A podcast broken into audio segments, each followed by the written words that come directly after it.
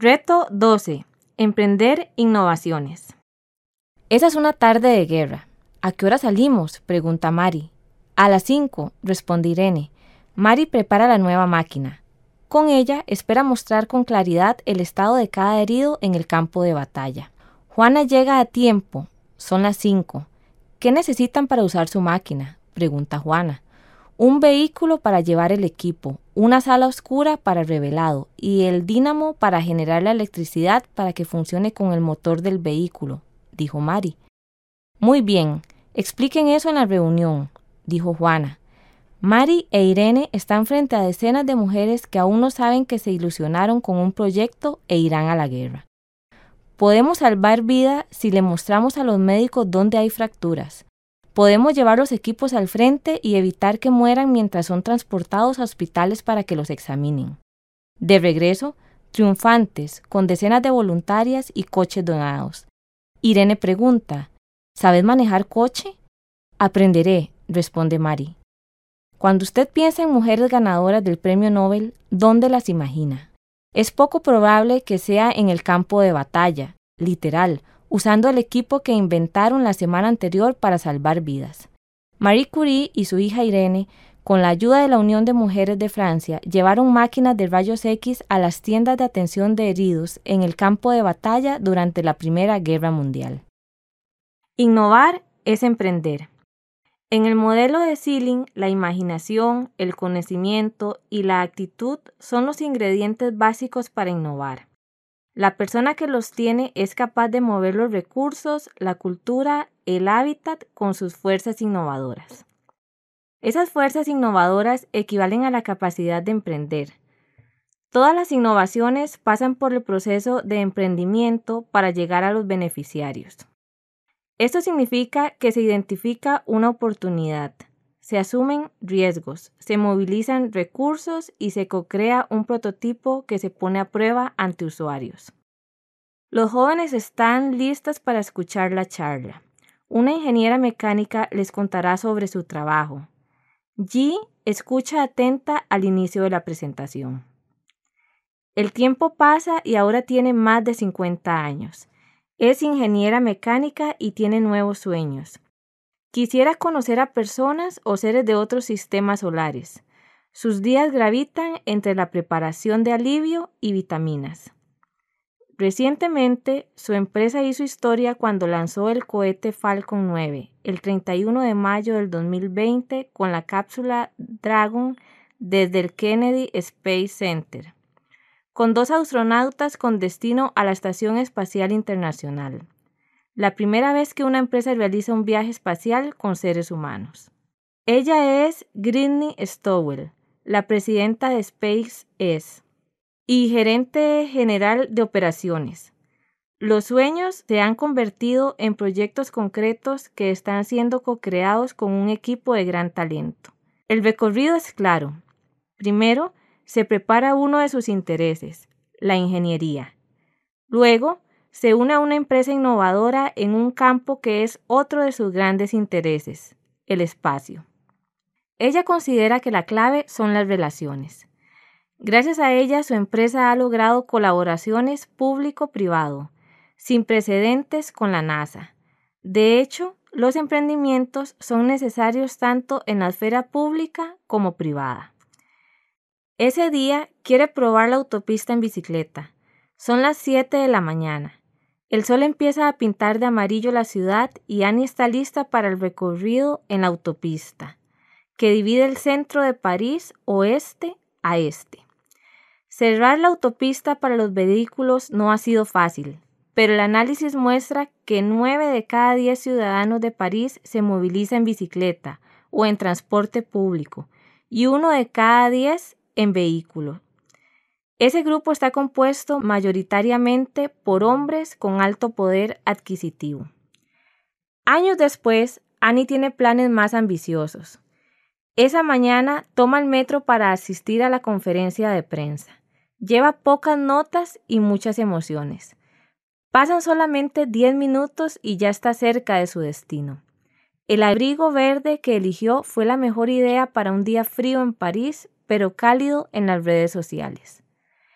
Camina hacia donde están los periodistas, saca sus notas y empieza la conferencia de prensa anunciando que es hora de cerrar todo el centro de París a los vehículos, reforzar la policía de la ciudad garantizando que el 50% son mujeres, convertir edificios de oficinas desocupados en apartamentos accesibles y hacer un referendo para decidir sobre Airbnb.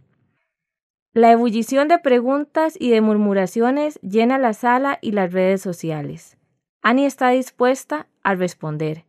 Es enero del 2020. Annie Hidalgo es la alcaldesa de París, la primer mujer y la primera inmigrante que lo logra. Por un lado, ella considera que es extraordinario ser política desde la ciudad porque se logra el contacto con la realidad global y multicultural. Por otro lado, en París, 8 de cada 10 habitantes nacieron en otro lugar. Es un lugar extraordinario para ocuparse del destino común de la gente. Además, le permite una conexión internacional sin igual.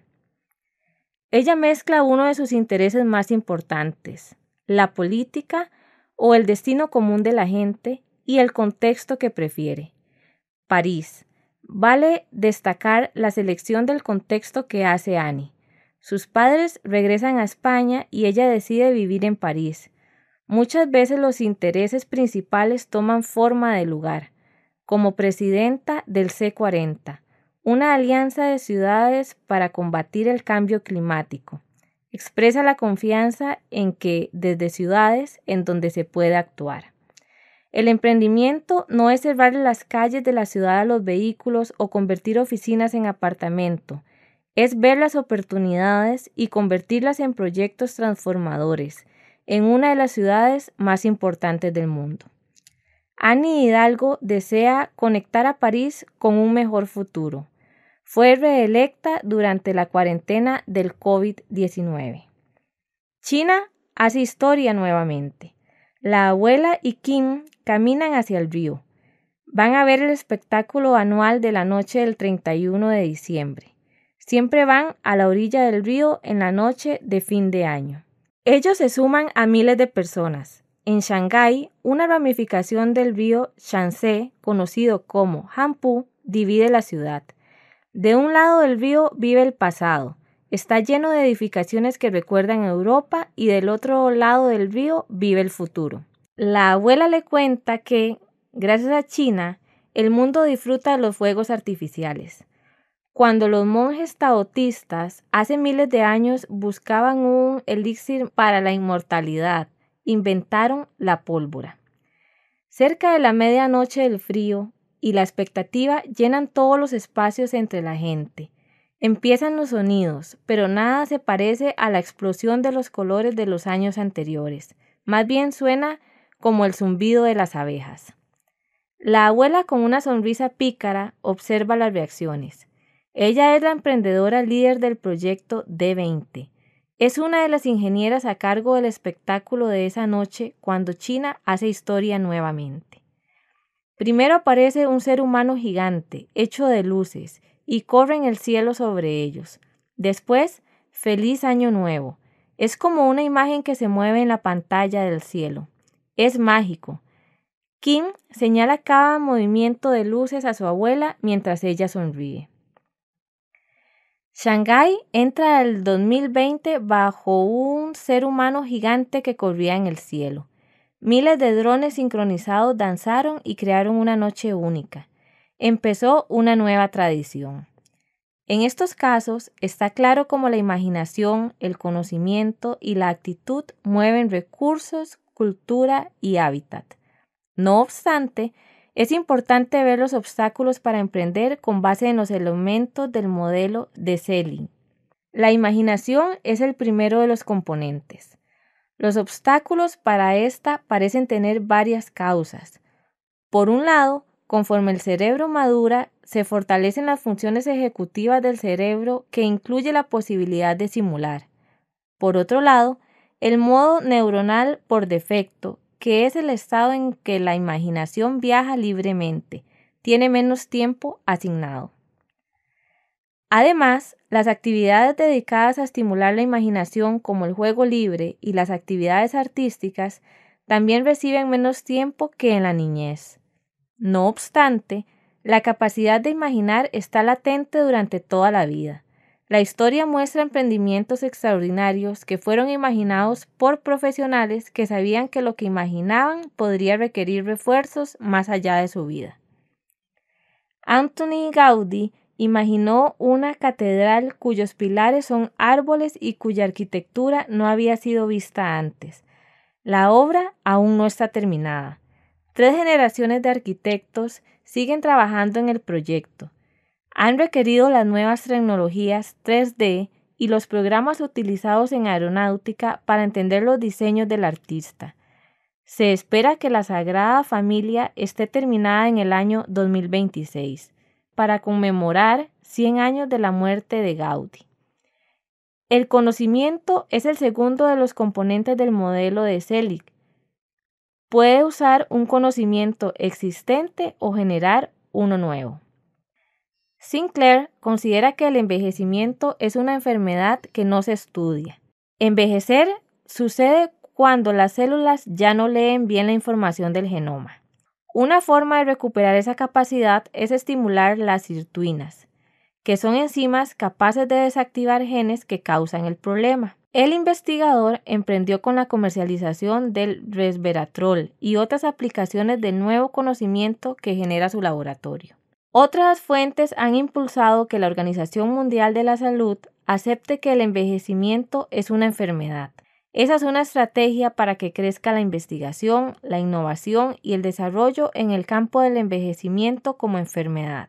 Recientemente, la OMS agregó una categoría en las estadísticas de mortalidad para las muertes causadas por el envejecimiento. Este es un avance en esa dirección. De forma paralela, recomienda aspectos de estilo de vida que contribuyen con el propósito de retardar o de revertir el envejecimiento. Por ejemplo, comer menos o sentir hambre, nadar y comer fundamentalmente vegetales. Emprender es actitud. La actitud es el tercer componente del modelo de Selig. Cuando una decisión parece compleja, la reacción inmediata y preferida es no hacer nada. La aversión al riesgo es lo que provoca este resultado. Emprender requiere la actitud que asume riesgos.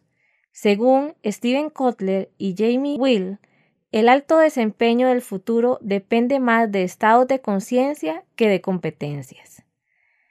Netflix es la segunda empresa que crea Red Hastings, en la primera, Pure Software, las personas se dedicaban a seguir indicaciones. En Netflix, la cultura se basa en la idea de pensadores basados en los principios. La cultura de la empresa está detalladamente expuesta y publicada para que cualquier persona pueda conocerla.